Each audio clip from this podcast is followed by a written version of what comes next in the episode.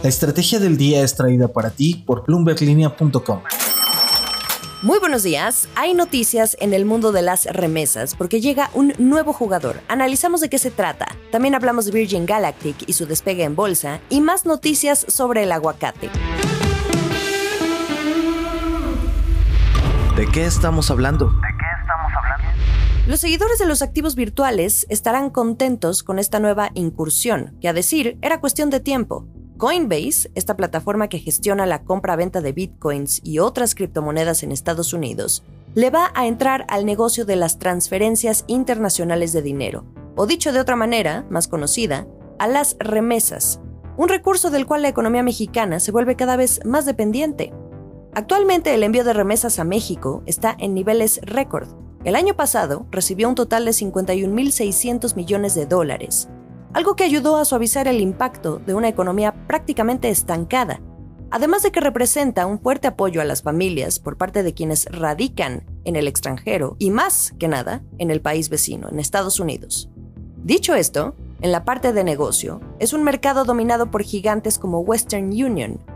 ¿Quién recuerda hace unos años esos clásicos comerciales de envíos de dinero que aparecían en la televisión? Bueno, pues ante estas primeras etapas del desarrollo de la llamada criptoeconomía, la escena ya se empieza a sacudir.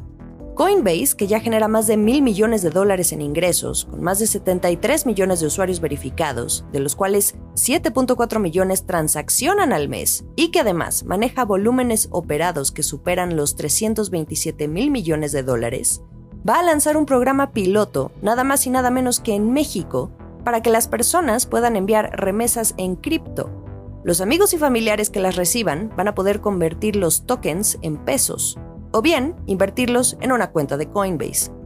La empresa no reveló la parte más jugosa, que son las comisiones, cómo va a ganar dinero de esto, pero asegura que va a ser entre 25 y 50% más barato que el costo de las transferencias tradicionales. Ahí el golpe al competidor, el golpe avisa.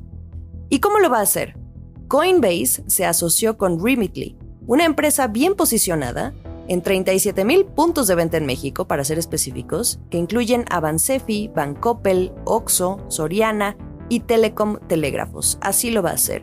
Ojo, porque advierten que empezarán en México, pero eventualmente Coinbase irá por más países. Cripto. Profundicemos un poco más. En México podemos presumir de una empresa que ya está entrada en este tema de las remesas, Bitso. Hoy por hoy, interesados y no tan interesados en temas cripto, comienzan a saber más y más sobre esta compañía que ya tiene su logo bien puesto en las camisas de un equipo de fútbol regio, también es patrocinador oficial de la selección mexicana y otro equipo más en Brasil. Es la estrategia mercadológica que las empresas cripto están adoptando en el mundo con un objetivo muy obvio, que es darse a conocer más allá de los fieles inversionistas y conseguir más usuarios a nivel masivo. Pero de este tema hablamos otro día. Regresando al punto de Bitso, en el caso de esta empresa, así empezó. Las remesas fueron la verdadera razón por la que Bitso nació Hace unos meses platiqué con Pablo González, uno de los fundadores, y él me explicaba que después de crear toda esta infraestructura para hacer posible el envío de remesas usando Bitcoin, comenzaron a ver una atracción real hasta hace poco menos de dos años. Vieron cómo se bajaban los costos y lo más interesante es que comenzaron a observar cómo las personas en zonas alejadas, por ejemplo la Sierra de Oaxaca, cobraban su remesa sin necesariamente saber qué era Bitcoin y toda su parte técnica. Solo sabían que reciben más dinero, que es más transparente y que la transacción resultó ser más conveniente. De ahí la mina de oro que estas empresas de criptomonedas como Coinbase están viendo.